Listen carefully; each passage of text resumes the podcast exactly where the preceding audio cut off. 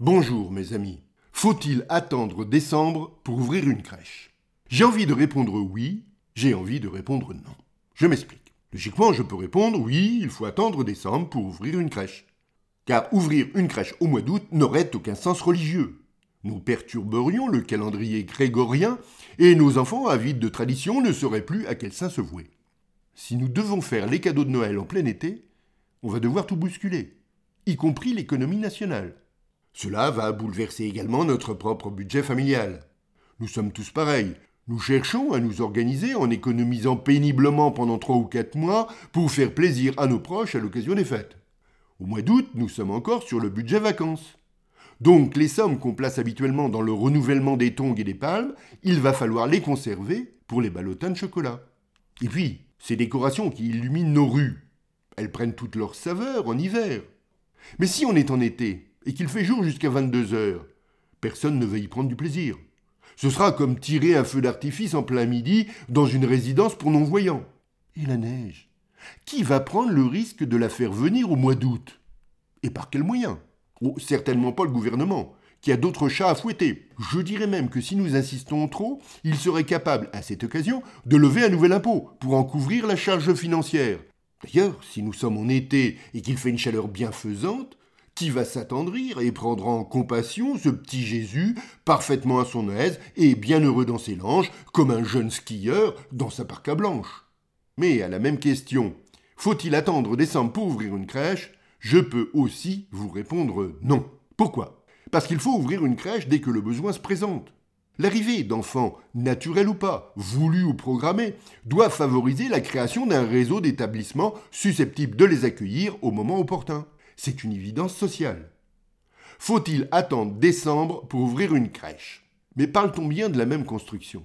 À savoir, d'un côté, la modeste habitation du petit Jésus aux portes de Bethléem, ouverte à tout vent, et de l'autre, cet édifice moderne aux fenêtres à triple vitrage qu'on vient d'ouvrir à quatre ou cinq crottes de chien de ma propre maison. Plus de 2000 ans séparent tout de même ces deux établissements. Certes, dans la première crèche évoquée, la plus ancienne, les parents sont restés auprès de l'enfant, mais c'est une situation exceptionnelle. C'est simplement par manque de personnel qualifié. Nous notons également la présence de deux animaux domestiques. Aujourd'hui, c'est techniquement inimaginable. La réglementation et l'hygiène feraient la gueule, et sévère. Il n'empêche que dans les deux cas, malgré ces quelques différences, la crèche est bien un local destiné à stocker provisoirement des gamins.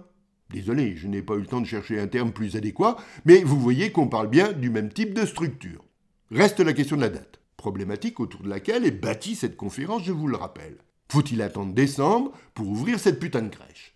Il y a les diplomates, dont vous êtes peut-être un représentant, ceux qui chercheront à couper la poire au moins en deux fragments, et ils proposeront d'ouvrir ni en décembre ni en août pour ne fâcher personne.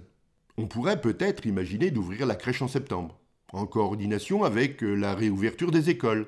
Et si certains jugent que c'est encore un peu tôt, laissons passer la rentrée des classes, et programmons l'ouverture de notre crèche début octobre.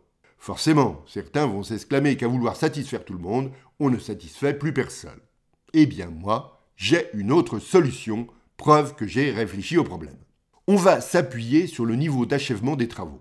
On va ouvrir en quelque sorte progressivement la crèche. Je m'explique. Fin septembre, on attaque les fondations et les murs porteurs. Cela devrait aller vite. Avec une crèche, on est quand même sur de la construction légère et des matériaux courants.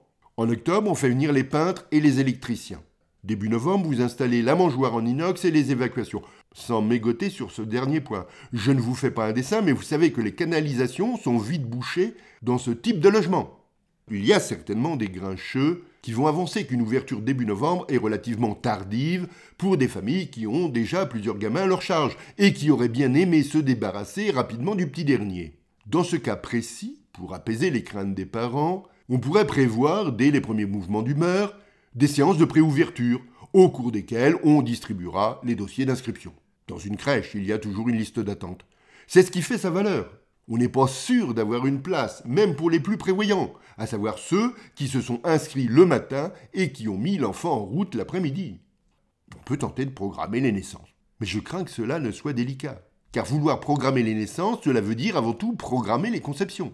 Euh, c'est pourquoi il faut dès maintenant développer les BDS, les banques du sperme, voire créer des banques en ligne, avec ouverture d'un compte sur un clic, dans un clac, ou sur un clic-clac, si cela semble plus facile à certains. Au final, soyons bienveillants. N'attendons pas décembre pour ouvrir notre crèche, ouvrons-la dès maintenant et que tout le monde en profite, quelle que soit sa religion. Mes amis de la cérébrale, à la prochaine.